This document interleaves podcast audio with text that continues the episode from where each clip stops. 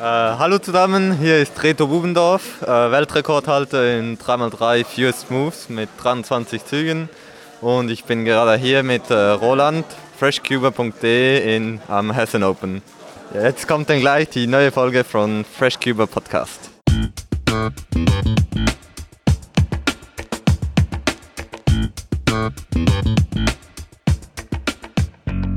Herzlich willkommen, liebe Zuhörer. Hier ist der FreshCuber Podcast von Roland Frisch, ein etwa alle zwei Wochen erscheinender Audiopodcast rund um das Thema Zauberwürfel und Speedcubing. Gerne möchte ich euch durch Gespräche und Interviews, durch Cubing News und so weiter informieren und unterhalten.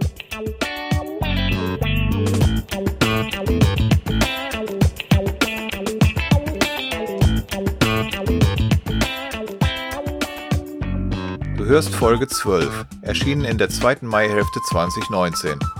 Wie in der vergangenen Episode angekündigt, ist die zweite Folge des Monats jeweils als eine reine Interviewfolge geplant.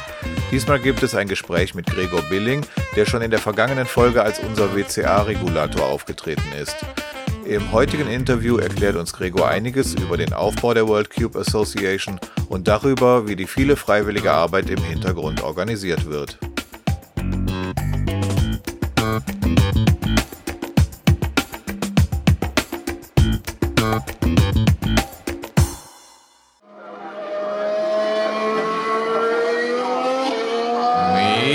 the Speed. Mein heutiger Interviewgast, Gregor Billing, ist seit 2012 Speedcuber und war inzwischen auf über 60 Wettbewerben, wo er schon über 50 Medaillen eingesammelt hat. Er hat bereits neunmal den deutschen Rekord für 3x3 Blindfolded aufgestellt, zuletzt mit einer Einzelzeit von 24,5 Sekunden bei den Budapest Open 2018. Aber auch bei Multiblind, Fourblind und Fiveblind ist Gregor unter den Top 10 in Deutschland. Viele kennen Gregor Billing auch von den Anfänger-Tutorials auf diversen deutschen Competitions, wo er erklärt, worauf man als Teilnehmer und als Judge zu achten hat. In der vergangenen Episode des FreshCuber Podcasts hat Gregor begonnen, uns hier ebenfalls einige WCA-Regeln näher zu bringen. Aber auch hinter den Kulissen der World Cube Association ist Gregor sehr aktiv. Vor allem darum geht es im folgenden Interview, das ich mit Gregor Ende April geführt habe. Los geht's! Ja, hallo Gregor, schön, dass du dir etwas Zeit nimmst, hier im Podcast mitzumachen. Und wenn Moin, du magst, moin, Roland. Ich freue mich. wenn du magst, stell dich doch mal den Zuhörern vor. Okay, ähm, ich heiße Gregor, bin inzwischen 22 Jahre alt und äh, Speedcuber aus Hamburg in Norddeutschland. Äh, gebürtig komme ich aus Thüringen, bin dann zum Studium hierher ausgewandert und finde es ganz spitze hier, in Nord, äh, hier im Norden. Mhm. Bin seit 2012 dabei. Mein erstes Turnier war damals noch im äh, Saarbrücken, die Saarland Open 2012. Ähm, und da bin ich hingestolpert, weil mein äh, bester Schulfreund damals, der auch gecubed hat, meinte, ach, da gibt's so eine WCA und da kann man irgendwie so um die Wette würfeln. Lass das doch einfach aus Spaß mal probieren. Und dann bin ich hin und seitdem nie wieder weg, sozusagen. Ja, coole Sache. Also ich habe ähm, 2012 auch schon gecubed, aber noch nichts davon gemerkt, dass es da wirklich Speedcubing-Wettbewerbe gibt. Ne? Das ist irgendwie viel zu lange an mir vorbeigegangen. So kann es eben gehen. Ne? Ja, und Hm. deine, deine Vorliebe für den Norden kann ich auch gut teilen. Also ich bin, wenn es irgendwie geht, einmal im Jahr mindestens in Hamburg. Und muss sagen, fühle mich da eigentlich auch immer sehr wohl. Es ist eine schöne Stadt und immer was los und gefällt mir irgendwie. Ja, also Thüringen ist schon irgendwie auch noch meine Heimat so, aber ähm, immer wenn ich jetzt hier mich äh, in, in Hamburg aufhalte und so morgens äh, das Fenster aufmache und die Möwen kreischen höre, äh, es ist schon auch irgendwie was Besonderes, finde ich. Aha. Ja, prima. Ähm, magst du erzählen, was du beruflich machst? Ich bin im Moment ähm, werdender Softwareentwickler bei einem Unternehmen, das äh, selber als Softwareagentur erstmal kein Kernprodukt hat, sondern einfach nur für große Geschäftskunden, äh, die ich aufgrund diverser NDAs leider nicht namentlich nennen darf, ähm, Software baut. Also da kommt dann ein Online-Händler XY zu und sagt, baut mal unseren Webshop und dann arbeiten wir mit denen zusammen, hören uns an, was sie so brauchen, erstellen daraus Anforderungen und setzen das dann im Programm um. Ja, prima. Ja, Dann habe ich mir deine WCA-Seite mal angeschaut. Ne? Jetzt kommen wir doch mal langsam zum Cubing. Mhm, ja. Und ähm, 66 Competitions hast du schon gemacht. In der Tat. Äh, die meisten davon, glaube ich, 2017. Da bin ich mal relativ aktiv auch so in Europa rumgereist, jetzt wieder ein bisschen weniger. Ähm, aber immer noch sehr gern dabei. Mhm. Und 34 Mal hast du schon eine Goldmedaille bekommen und neun nationale Rekorde. Die sind irgendwie alle, glaube ich, im Blind-Bereich. Mhm. Also das ist, glaube ich, deine Spezialität, Blind, ne? Absolut. Das äh, ist auch das, wo ich von mir aus sage, dass mir das am meisten Spaß macht und wo ich am meisten Arbeit reinstecke. Äh, beziehungsweise wo ich überhaupt, ehrlich gesagt, Trainingsarbeit reinstecke außerhalb von Turnieren. Äh, und das zu Hause mache, ist halt Blindfolded Solving, ja. Aha, ja, prima.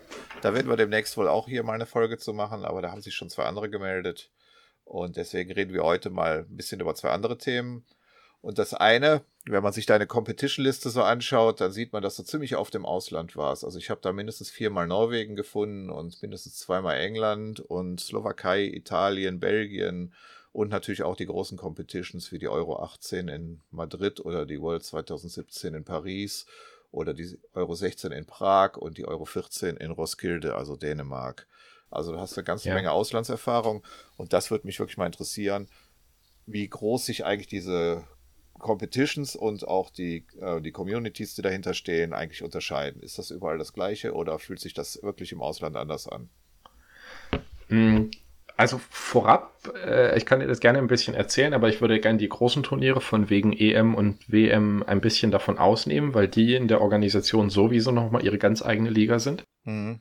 Ähm, da können wir je nachdem, wie lange ich jetzt gleich rede, auch nochmal separat drüber sprechen.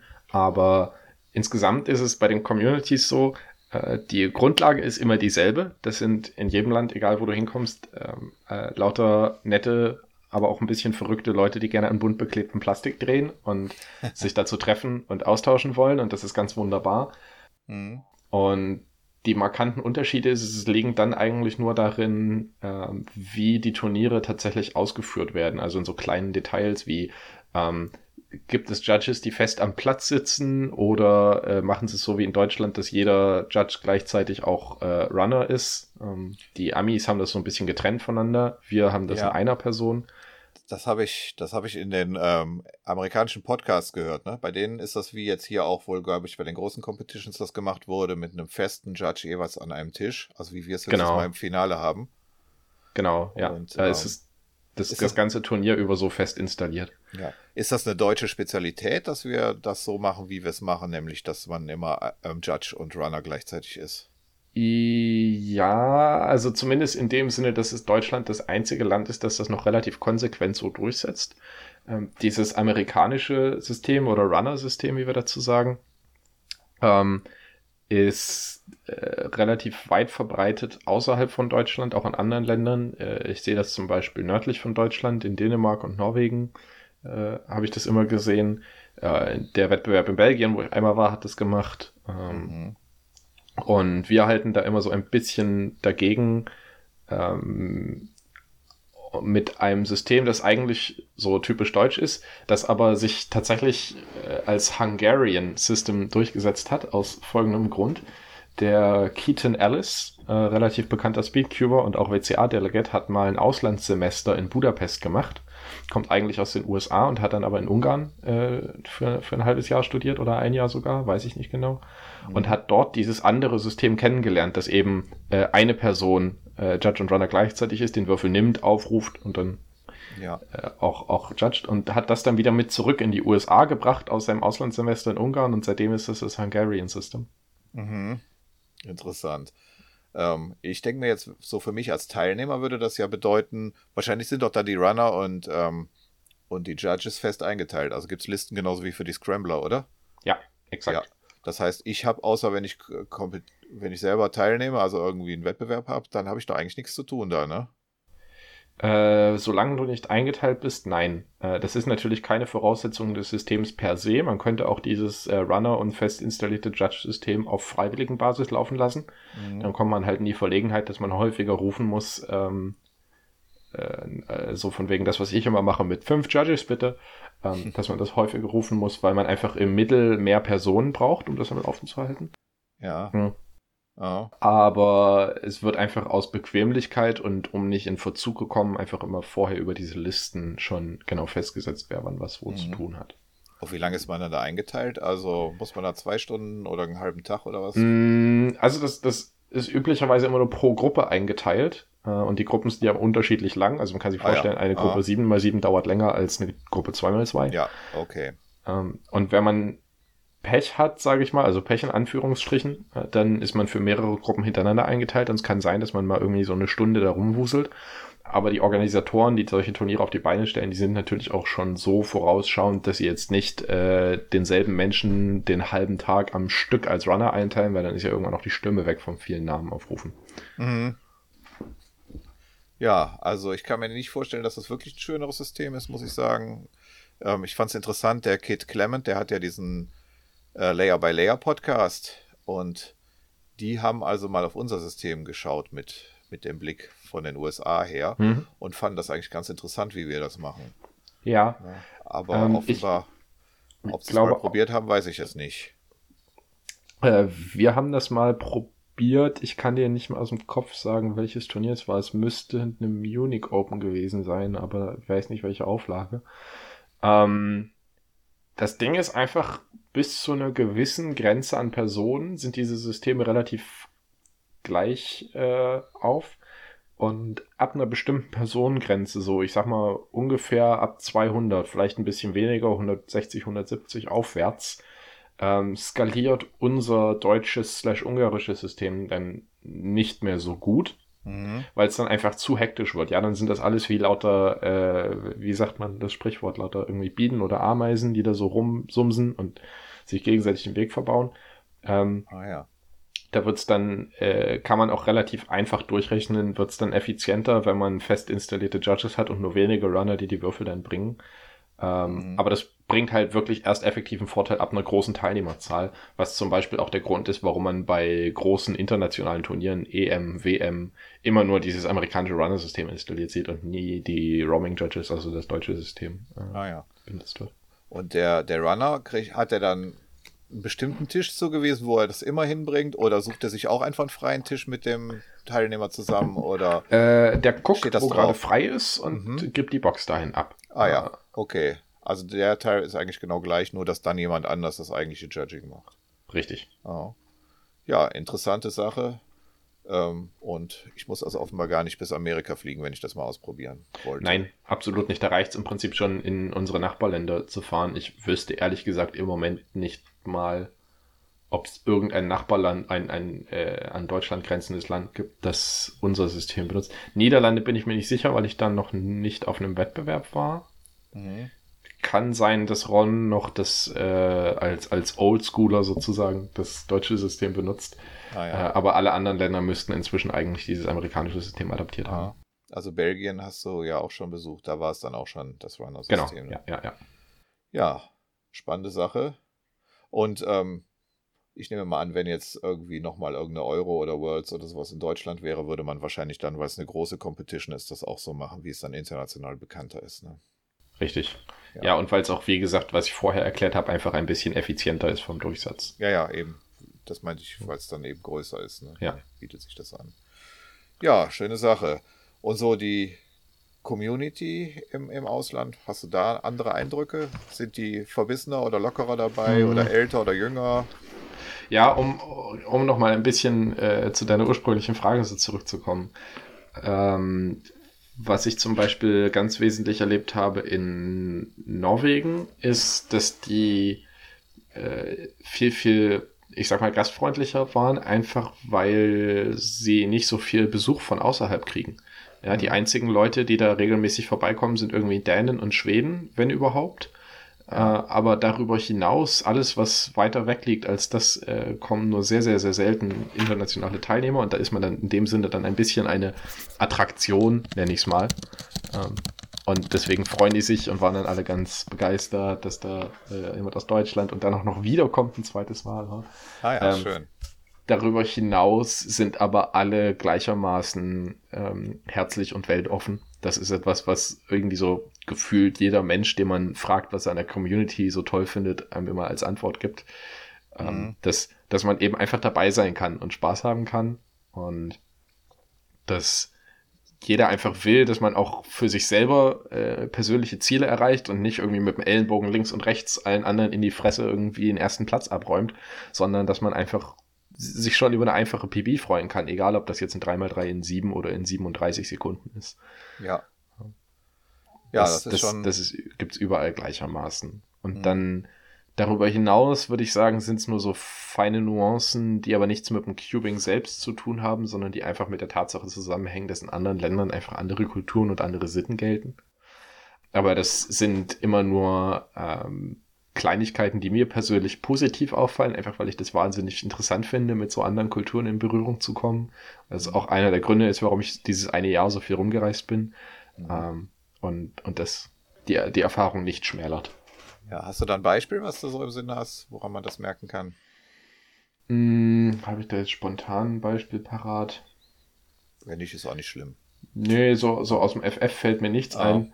Äh, ich erinnere mich nur noch, dass äh, ich glaube nicht, dass das was konkret mit, mit Norwegern als solches zu tun hat, aber ich erinnere mich noch, dass äh, bei meiner ersten oder zweiten, zweiten Competition in Norwegen ähm, die Gruppeneinteilung ich nicht gefunden habe im Raum, weil ich von uns deutschen Wettbewerben noch so total darauf getrimmt war, dass es immer diese schönen weiß-gelb gestreiften Tabellen gibt, wo das alles schon vorberechnet ist. Mhm. Und dann habe ich da den Delegate äh, gefragt und habe gesagt, hey, wieder, ich finde hier die Gruppeneinteilung nicht, wo sind die denn? Und dann hat er gesagt, oh, äh, ist zum Drucker gegangen, hat sich von CubeComps eine leere Ergebnisliste ausgedrucken lassen, also diese äh, Tabellen, wo die äh, fertig eingetippten Ergebnisse immer stehen, ja. nur eben ohne, dass schon Ergebnisse eingetippt waren, dass also im Prinzip nur Namen drauf standen, hat es ausgedruckt, ein Kuli genommen, so nach Augenmaß in der Hälfte des Blattes, in der Mitte zwischen den Namen so eine dicke Linie durchgezogen, hat geschrieben, die obere Hälfte ist Gruppe 1 und die untere Hälfte ist Gruppe 2, hier bitte viel Spaß. So. Damit war der Deutsche dann auch zufrieden. Interessant, ja. Ja, schön. Also ich hoffe, dass ich das irgendwann auch mal hinkriege, vielleicht doch noch dieses Jahr mal eine ausländische Competition zu besuchen. Ich hatte ja, wie ich glaube ich in der letzten Folge oder vorletzten schon erzählt habe, vorgehabt, nach Schweden zu fahren. Das passt jetzt leider doch nicht. Da oh ist ja dann, na, aber vielleicht nächstes Jahr mal gucken. Also ich kann es dir nur empfehlen an und für sich alleine schon, äh, um mal gesehen zu haben, dass, äh, dass andere Communities auch so nett und, und weltoffen sind. Und ja, dass also es da vielleicht ein bisschen anderes Essen und andere Landschaft gibt, die man nebenbei noch genießen kann. Ja, das kenne ich schon. Und einen aus der schwedischen Community kenne ich auch schon, nämlich, ähm, wo war das bei den Nationals, glaube ich, da war Daniel Wallin da. Mhm. Und dann habe ich irgendwie den blonden Hühnen gesucht, irgend so einen Schweden. Ich denke, wer ist denn dieser Daniel Wallin aus Schweden? ja, ich gebe zu, man ähm, erkennt ihn nicht sofort als Stereotyp. Als Schweden, ja. Genau, muss man seine eigenen ähm, Stereotype mal überdenken. Und ähm, ja, jedenfalls habe ich ihn dann auf Schwedisch angequatscht. Das war auch ein total nettes Gespräch. Der hat sich sehr gefreut, dass eben mal jemand versucht, Schwedisch mit ihm zu reden. So, nach fünf Minuten haben wir dann natürlich doch gemerkt, dass es auf Englisch einfacher ist. Aber war schon eine nette Begegnung. Ist auch ein toller Typ eigentlich. Ja, so, jetzt hatten wir noch uns ein Thema ausgesucht, ne? Und äh, zwar wollten du wir hast, ich hab, okay. Ja. Wir wollten über die WCA mal ein bisschen reden, weil du bist mhm. ja ziemlich damit beschäftigt, auch Competitions zu organisieren und ähm, hinter den Kulissen auch für die WCA zu arbeiten. Allerdings Delegate bist du, glaube ich, nicht, oder? Äh, nein, ein Delegate bin ich offiziell nicht. Mhm. Aber du machst ja auch zum Beispiel die Tutorials bei den Competition und trägst dann Genau, ich, ich mache das mehr aus äh, innerer Motivation als äh, aufgrund von irgendwelchen Titeln. Mhm. Ja, ja, dann erzähl mal. Äh, die WCA ist äh, ein ganz schön großer Verein, der hinter dieser ganzen Organisationsstruktur steht und den man da eigentlich gar nicht, erstmal gar nicht vermutet. Zumindest erinnere ich mich noch so von meinen ersten paar Turnieren äh, als ganz äh, frischer Neuling, dass ich da einfach hingegangen bin und so. Es gab so einen groben Ablauf von wegen 15 Sekunden Inspection und so weiter. Und dann ist man da hingefahren, hat da Spaß gehabt und ist wieder nach Hause und hat das so ein bisschen, wie ich sag mal, vergessen oder hinten angestellt.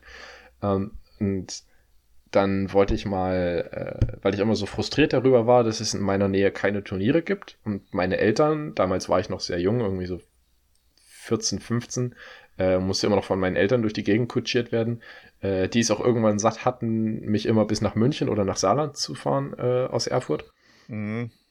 Verständlicherweise. Ich nehme es Ihnen ja, Ja. nicht übel. Und dann habe ich mal den Sebastian äh, angeschrieben in einer äh, E-Mail von wegen, ob ich das mal organisieren könnte. Und der war dann ganz äh, entgegenkommend und hat gesagt, ja, na klar, die Region hat so wenige Turniere, freue mich, dass da jemanden gibt, der Interesse hat. Und hat uns dann äh, den Lukas Wesche und mich, äh, waren zusammen auf einer Schule, ganz viel unterstützt, äh, da ein Turnier auf die Beine zu stellen. Mhm. Und ich habe gemerkt, dass mir das wahnsinnig viel Spaß macht, da zu organisieren. Und dann habe ich das im Jahr darauf nochmal gemacht und im Jahr darauf nochmal. Äh, und bin damit so ein bisschen mit der WCA und diesen ganzen Strukturen in äh, Berührung gekommen. Ah, ja. Und habe angefangen, mich auch hinter den Kulissen zu engagieren.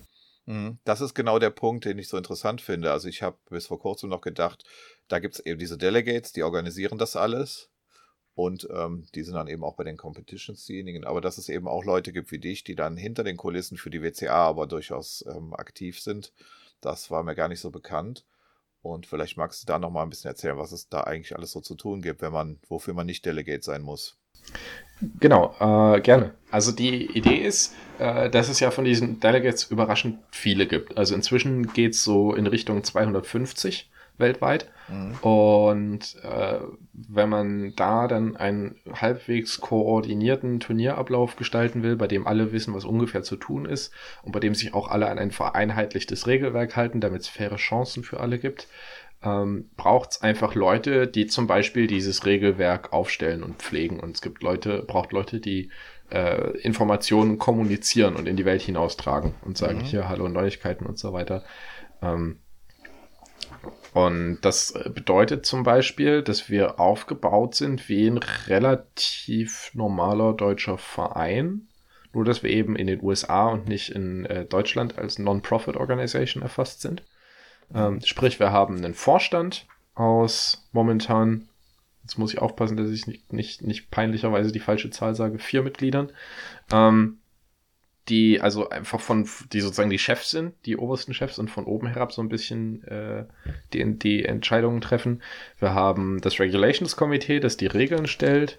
Wir haben ähm, das Disciplinary Committee, das ist also ein Disziplinarrat, der sich damit befasst, wenn zum Beispiel jemand bei Blind absichtlich schummelt und versucht, unter der Blindfold drunter zu, durchzugucken oder äh, irgendwie solche Dinge tut, also absichtlich bewusst gegen die Regeln zu seinem eigenen Vorteil verstößt. Wir haben einen Ethikrat, der auch so ein bisschen so was ähnliches, aber nicht ganz dasselbe macht, der, ähm, wenn zum Beispiel jemand von den Eintrittsgebühren bei einem Wettbewerb was übrig ist und dieses Geld dann für sich selber abzwackt, um sich ein neues Videospiel zu kaufen oder äh, seine Freundin zum Essen auszuführen, ja, und, und, und sowas rauskommt, dann würde das vom Ethikrat äh, gehandhabt. Also die sind für solche Mhm. moralischen Angelegenheiten zuständig.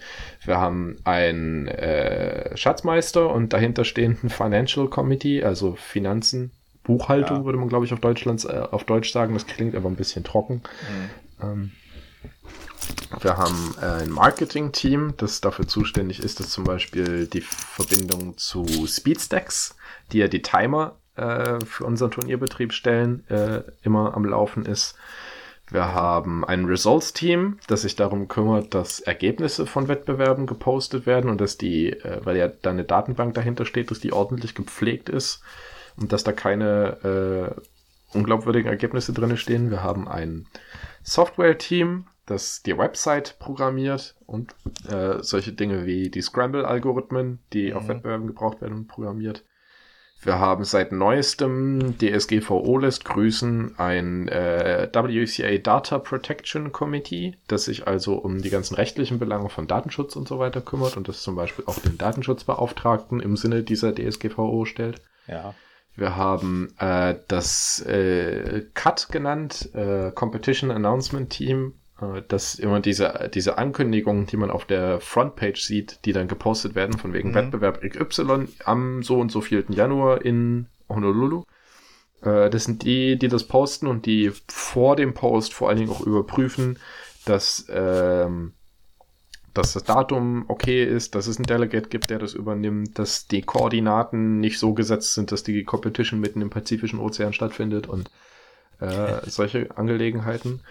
Und wir haben zu guter Letzt äh, Quality Assurance Committee, das wäre dann das Team, das äh, meine Wenigkeit anleitet. Mm, Wir kümmern uns um, grob gesagt, um Delegate Bildung, also gucken, dass einfach alle Delegates ungefähr einen vergleichbaren Wissensstand der Regeln haben. Und dass so Dinge wie zum Beispiel die Gruppeneinteilung, auch nochmal in Bezug auf diese Anekdote, die ich da vorhin erzählt hatte, so ein bisschen standardisiert sind, dass also alle ungefähr dasselbe Format und dieselbe Vorgehensweise bei Gruppen benutzen, um in letzter Konsequenz eben ein gewisses Level an Qualität und Professionalität zu sichern. Aha. Und in, all, in, in den meisten dieser Teams gibt es also dann sowohl Delegates wie auch andere Engagierte, die gar nicht Delegates sein müssen. Ähm, für die Mitgliedschaft in einem Team ist es per se gar nicht erforderlich, Delegate zu sein. Mhm. Ähm, also, ich weiß gerade nicht, ob ich ein gutes Beispiel finde, aber. Du wahrscheinlich. Ja, gut, ich, ich meine jetzt eher ein Team, wo kein Delegate drin ist, aber also. das werde ich nicht finden. Mhm. Äh, Ethikrat hat zwei auf acht oder neun Mitglieder. Das ist eine relativ niedrige Quote. Ähm, und gibt sicherlich noch andere Beispiele. Hm, man kann da mitwirken, wenn man einfach nur Bock drauf hat. Das wissen nur leider die wenigsten. Und mhm. äh, unsere Marketing- und Communications Departments sind noch nicht groß genug, um das effektiv äh, bewerben zu können. Aber das ist so ein bisschen wie Freiwilligenarbeit, genauso wie man sich in Deutschland zum Beispiel auch fürs äh, Deutsche Rote Kreuz engagieren kann, sage ich ja. mal. Kann man sich bei uns eben für die WCA engagieren und gucken, in welches Team man reinpasst und sagen, hey, ich will mitmachen und dann sagen wir fast immer eigentlich ja, äh, sobald man irgendwie nicht äh, ganz auf die Nase gefallen ist und äh, mhm. oder auf den Kopf gefallen ist, sagt man, glaube ich. Egal. Ja. Ähm, und, und, und einfach zeigt, dass man die Motivation hat, was zu bewegen, dann gibt's bei uns auch keine äh, keine Abiturbestenquote und keine Exzellenzlabels, sondern worauf es uns ankommt, ist, dass jemand Lust hat, dieses Hobby voranzubringen und die Organisation voranzubringen und dann sind wir auch bereit, da Zeit reinzustecken, den einzuarbeiten und zu zeigen, wo es ungefähr lang geht und was es für mhm. Aufgaben gibt. Weil wir nämlich meiner Meinung nach immer noch viel, viel zu wenig helfende Hände haben und deswegen ah, ja. muss ich so ein bisschen promoten jetzt. Mhm. Ja, Finde ich auch eine tolle Sache, also auf jeden Fall unterstützenswert. Jetzt ist halt so die Frage, wie kommuniziert ihr denn dann, wenn jetzt in deinem Team da Leute aus zehn verschiedenen Ländern sind? Äh, macht ihr das alles, habt ihr da eine entsprechende Software für, wo ihr alle, also irgendein Board, wo ihr alles reinschreiben könnt oder wie geht das?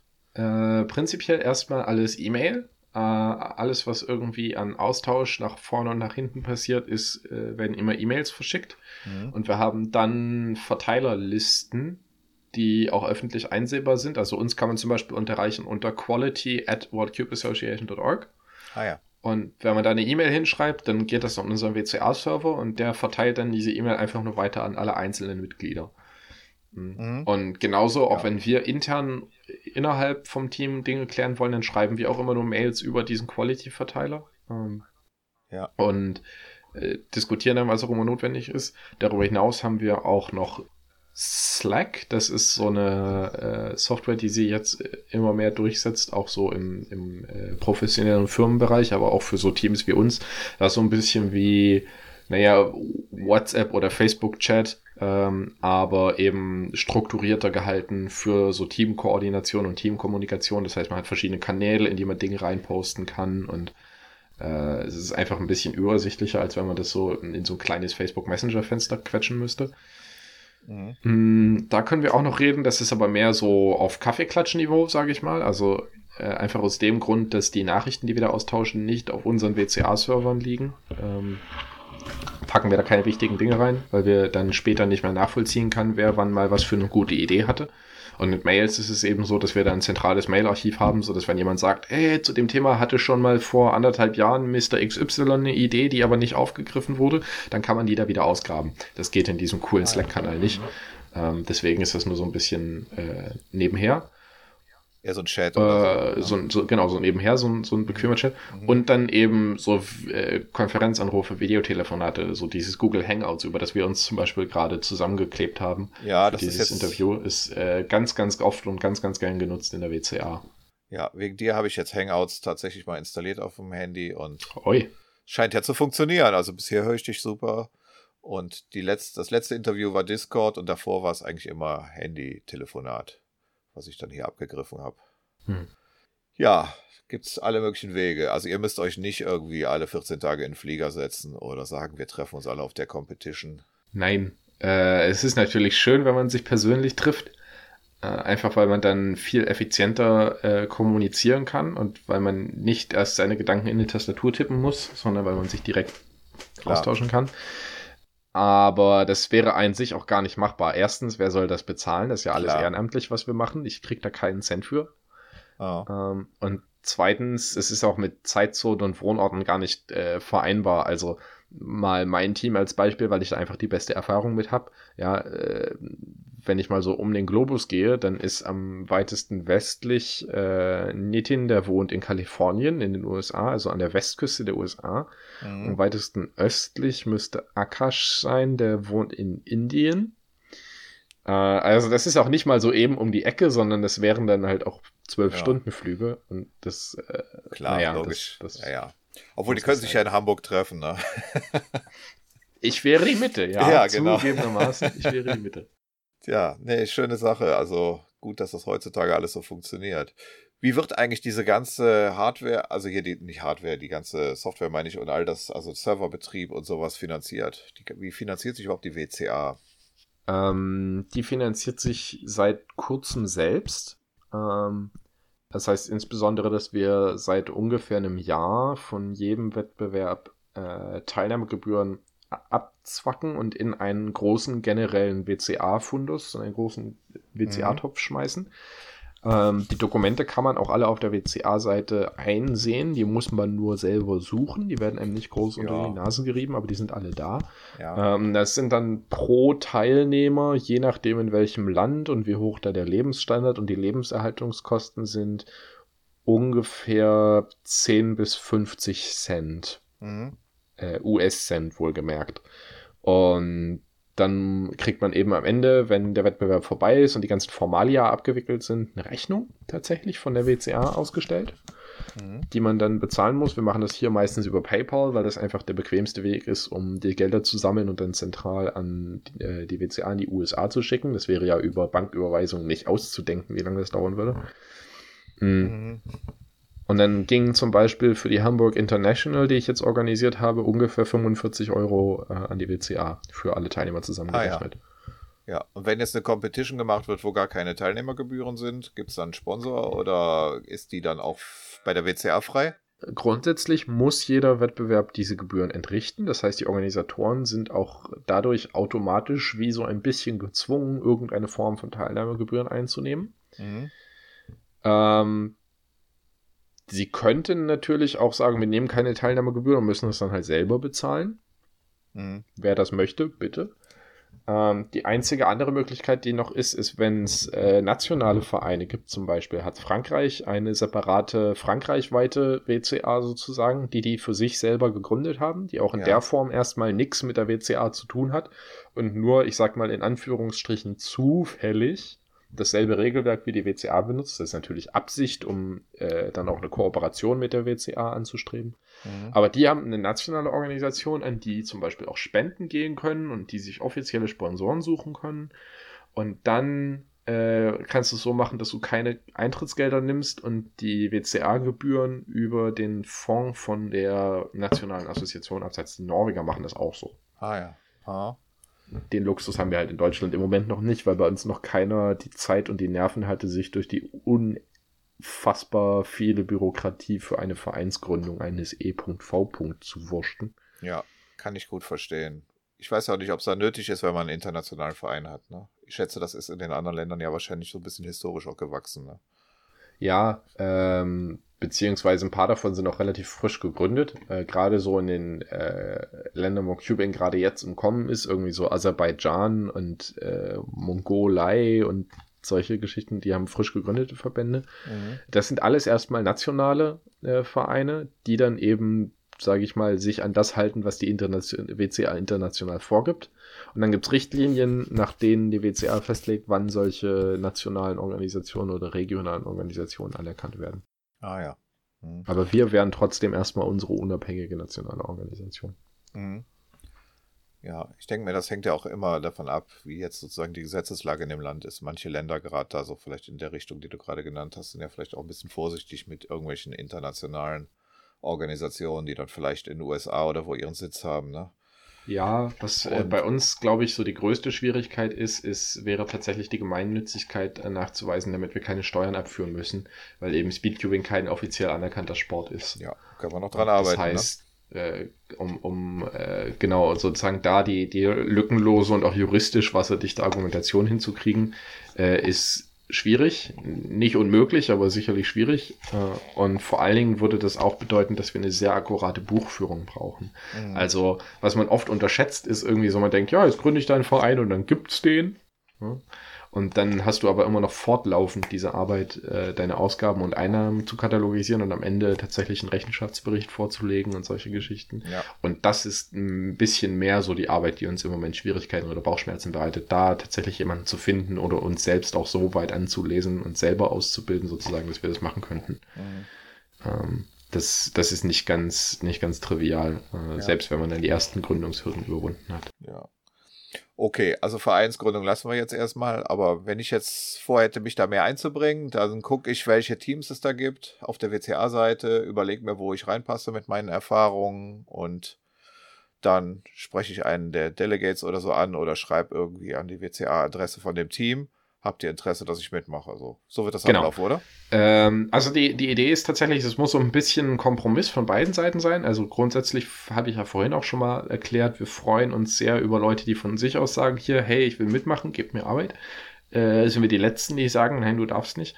Aber es ist natürlich auch immer ein bisschen bedarfsgedeckt in dem Sinne, dass Teams auch nicht unbegrenzt Mitarbeiter oder, oder Mithelfer aufnehmen können. Klar. Äh, weil dann irgendwann keine Arbeit mehr da ist oder weil die vorhandene Arbeit dann nicht mehr effektiv koordiniert werden kann. Äh, ich erinnere nochmal an diese USA-Westküste bis Indien-Geschichte. Das ist auch nicht ganz einfach für mich als Teamleiter, die Arbeit dann immer so zu verteilen, dass jeder weiß, wann er was zu tun hat und solche mhm. Geschichten. Äh, also auch, auch in dem Sinne bin ich ein bisschen nach oben hin beschränkt, wie viele Member ich, also wie viele Mitglieder ich aufnehmen kann. Aber äh, genau, entweder irgendjemanden kontaktieren, Delegates oder so Schattendelegates wie mich, die irgendwie auch relativ viel machen und nur den offiziellen Titel nicht tragen, mhm. äh, die man auf der, auf der Teamseite findet, die da eingetragen sind, vorzugsweise als Leader. Und dann posten wir auch ganz, ganz häufig ähm, so eine Art Jobpostings, also Stellenanzeigen, ja. wenn man so will. Das habe ich auch ähm, schon gesehen. Das Problem ist nur, das sind dann oft eben gerade die Führer des Teams. Ne? Also wenn man jetzt so als, als Neuling reinkommt, war das bisher bei den Stellenanzeigen, die ich gesehen habe, jetzt noch nicht so im Vordergrund.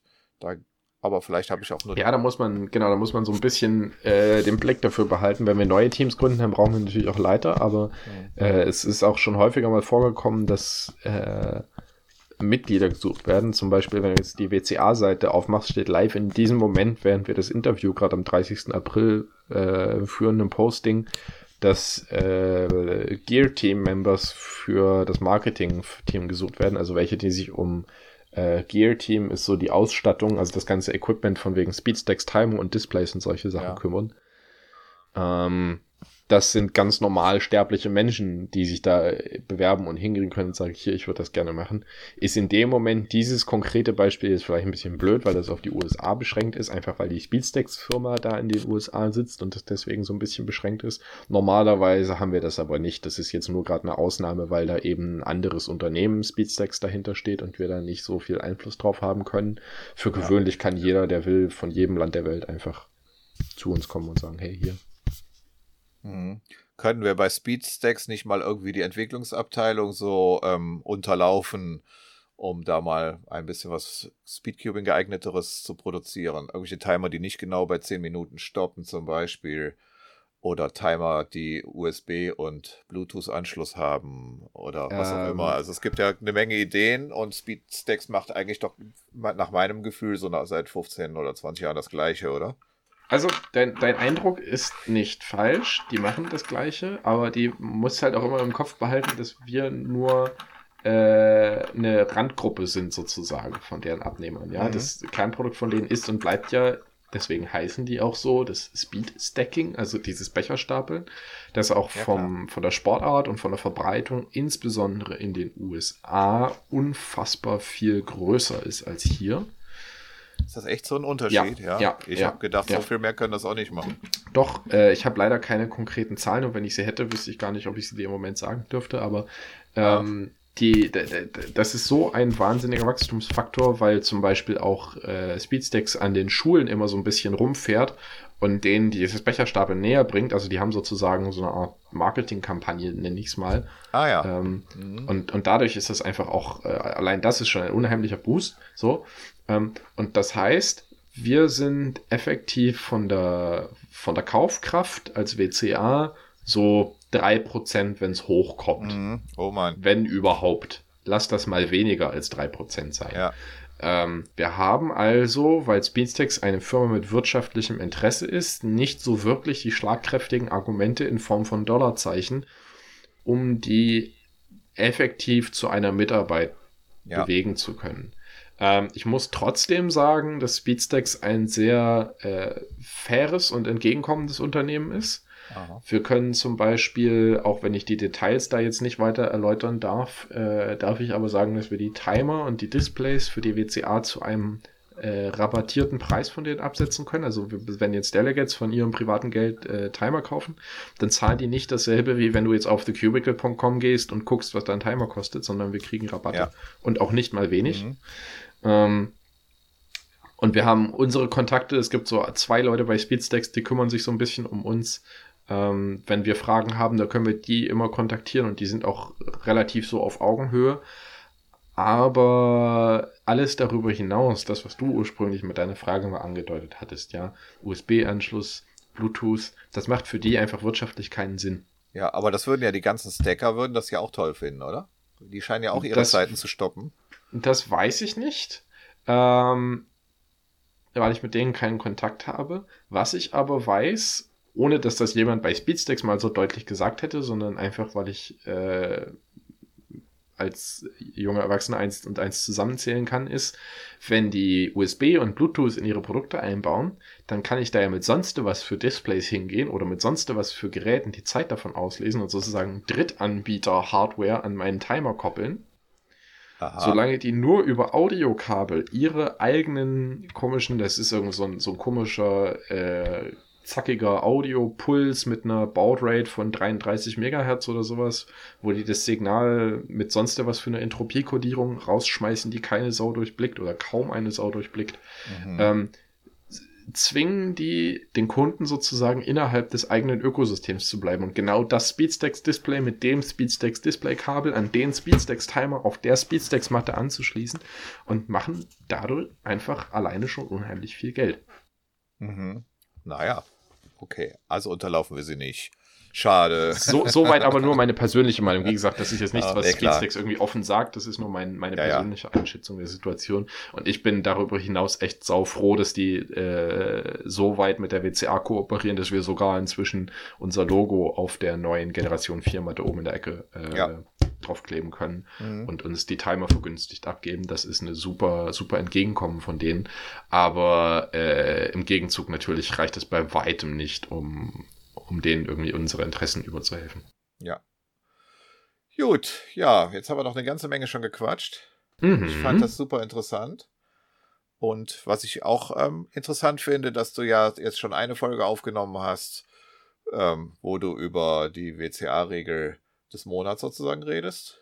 Ja. Und wir haben dich jetzt ein bisschen kennengelernt hier in diesem Interview und vielleicht hast du ja Lust und schickst uns dann öfters mal nochmal sowas vorbei.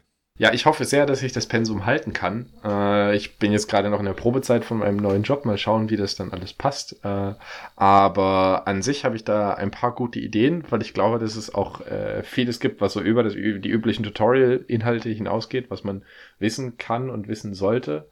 Mhm. Und dann kann ich vielleicht auch immer mal hier und da ein bisschen strategisch geschickt so Werbung für die WCA äh, einstreuen. Herzlich gerne, ja. Weil ich eben glaube, dass es ähm, nicht nur, also dass man diesen, diesen Blick verlieren sollte, dass es nur irgendwie die Delegates gibt und dass es irgendwie so ein heiliger Kreis, in dem man sich nicht mal bewerben kann, sondern in dem man irgendwie ernannt werden muss und oh, da kommt man ja sowieso nicht ran. Nein, ist Quatsch. Äh, es, es gibt einen ganzen Verein mit Strukturen äh, dahinter, wo Dinge koordiniert werden müssen, wo Entscheidungen gefällt werden können, wo man sich treffen und miteinander lachen kann. Äh, ich hatte das große Vergnügen während der EM 2000, was war letztes Jahr, 18 in Spanien, in Madrid, äh, den Großteil meines Teams, ich glaube sieben von damals elf Mitgliedern oder acht sogar, äh, persönlich zu treffen. Sogar der Jacob Ambrose, der damals noch mit im Team war, ist aus den USA nach Madrid geflogen, weil er bei einem Wettbewerb mitmachen wollte und war da. Und dann haben wir uns da eines Abends, Freitag, äh, zusammen äh, in so ein spanisches äh, Tapas-Restaurant gesetzt und haben in einem schönen großen Teamabend äh, zusammen Tortilla gefuttert und über die Zukunft der WCA diskutiert. Und da sind Ideen geboren, die bis heute noch äh, ja das ganze Bild prägen. Und mhm. die WCA und ich bin im Quality Assurance, also die, die Qualität und die äh, Standards der WCA immer höher setzen. Und das ist nur passiert, weil mir im Dezember 2017 ein Haufen Leute Bewerbungen geschickt haben, von wegen, hey, ich habe Bock und ich will mitmachen und äh, mal gucken, was geht. Das sind meine Ideen, das sind meine Vorschläge, das sind so äh, folgende Dinge könnte ich mir gut vorstellen, in dem Komitee zu machen. Das ist immer schön für mich zu hören, wenn ich sehe, da will nicht jemand einfach nur so mitmachen, was ja an sich schon löblich genug ist, sondern da hat jemand noch so grob, das muss kein voll ausgefeilter Plan sein, aber so ein bisschen eine Ahnung, in welche Richtung die Reise gehen könnte. Und dann endet man eben bei so einem schönen, geselligen Abend zusammen äh, in Madrid. Und das ist ein äh, Foto, das ich sehr lieb gewonnen habe, das da entstanden ist. Ah ja. Schön. Gut, dann hören wir noch öfters von dir. Vielen, vielen Dank erstmal. Ich hoffe. Vielen, vielen Dank für das Interview und für die äh, Plattform, äh, dass ich da jetzt mal so ein bisschen die Stimme der WCA hinaustragen durfte. Ja, gerne wieder und dann Dankeschön. Ne? Tschüss, Gregor. Macht's gut. Tschüss. Das war Meet the Speed mit Gregor Billing. Vielen Dank nochmal an Gregor für die interessanten Informationen und dafür, dass du dir Zeit für das Interview genommen hast. Ich hoffe, wir werden auch in den bunten Folgen der nächsten Monate öfters mal wieder von dir hören, wenn du uns als der WCA-Regulator über interessante Speedcubing-Regeln und Sonderfälle etc. berichtest.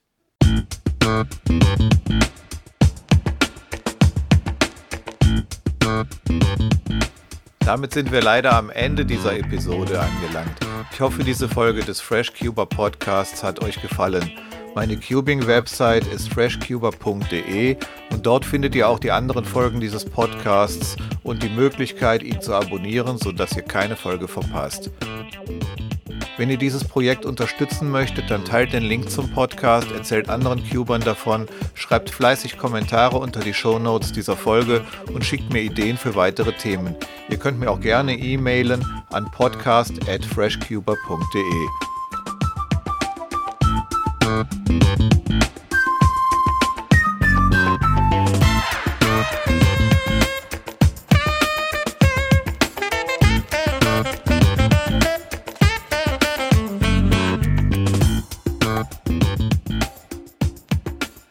Die nächste Folge, also Episode 13 des FreshCuber Podcasts, erscheint hoffentlich in der ersten Junihälfte.